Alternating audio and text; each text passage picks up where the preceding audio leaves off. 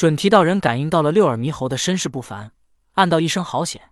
他本欲一掌灭了六耳猕猴，却急忙收回了七成力道。可是仅仅这三成力道，也是一个圣人释放出来的，六耳猕猴能不能抵挡？他不知道。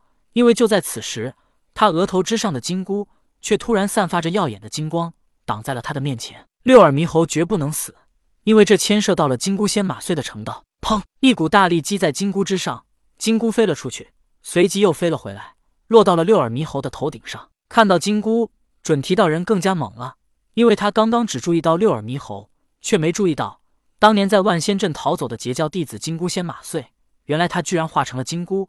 戴在了六耳猕猴的头顶上，这六耳猕猴究竟什么来历？他究竟是谁？准提道人暗暗心惊。金箍棒与老子有关系，与曾经治水的羽皇有关系，可以说间接的与天地人三皇也有关系。而六耳猕猴的本体是五彩石，这与女娲的关系更是深不可测。再加上截教弟子的金箍仙马穗，似乎他与截教的通天教主也有关系。通天教主虽然不见踪影，但通过那通天的各种表现来看，他无疑就是曾经的通天教主。可以说。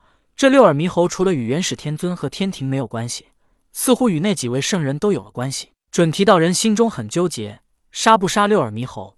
其实现在看起来，他都已经得罪了那几位圣人了。准提道人心中很疑惑：一个补天的五彩石，为什么会与这么多的圣人扯上关系？不对，不对，五彩石是一个死物，不是他与各方圣人扯上了关系，而是各方圣人主动与他扯上了关系。既然这么多的圣人都看好这只猴子。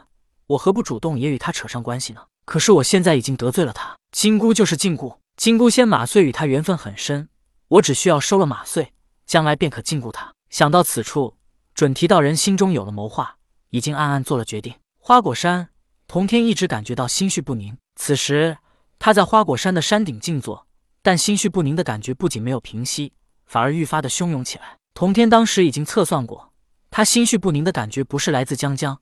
这一点他很确定，但是不是来自江江？难不成是云霄？毕竟除了江江之外，此时的云霄对他来说也是很重要的人。毕竟他已经对他许下了一世姻缘。圣人出口有愿，这一世姻缘是无法躲避的。童天急忙又测算了一下云霄，发现与云霄也没什么关系。难不成是那只猴子？童天心中一动，心绪不宁的感觉翻腾的更加剧烈。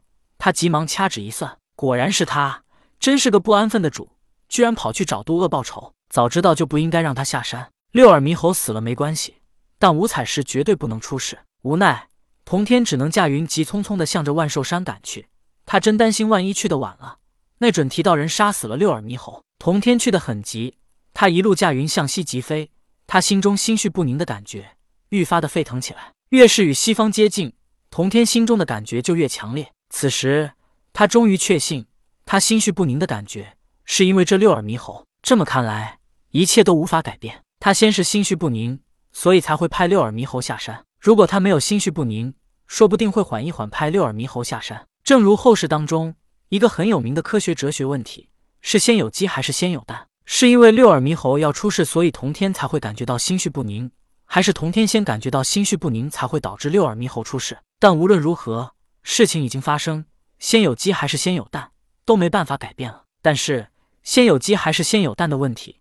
童天很清楚，因为他知道必须先有鸡，才有后来的蛋。因为盘古演化世界，先有了鸡这一物种，才有他们诞下的鸡蛋。童天向着西方而去，他离花果山越来越远，越来越远。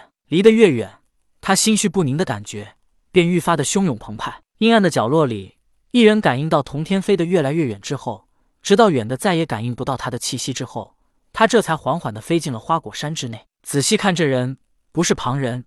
正是阐教教主，道教三清之一的玉清元始天尊。自从童天进入到花果山，不，其实花果山与昆仑山一样，都是一座连绵的山脉。这山脉上有各种大小不一的山峰，比如渡厄真人的九鼎铁叉山，就是在昆仑山西边绵延的山脉上，所以他也可以说是在西昆仑修道。花果山叫做花果山，但在这山脉上也有各种大小不一的山峰。同天曾经进入了一座小山内，这里埋藏着的便是蚩尤的撑山之柱。当同天进入了轩辕皇帝镇压蚩尤残躯的封印之内时，因为这一瞬间蚩尤的气息泄露，别的圣人没有发现，但却被一直关注蚩尤残躯的元始天尊给敏锐的捕捉到了。直到此时，借着准提道人想要诛杀六耳猕猴之时，童天不得不离开。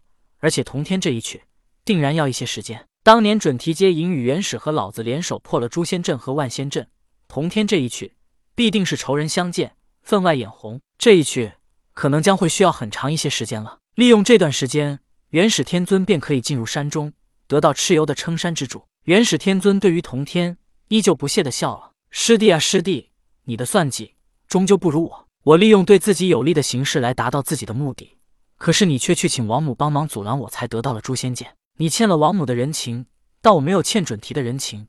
相反，他若知道我与他联手对付你，或许还会感激我。哼哼，与我斗，你还差得远了。童天并不知道，他产生心绪不宁的感觉，不是因为江江，也不是因为六耳猕猴，更不是因为六耳猕猴就要被准提杀死。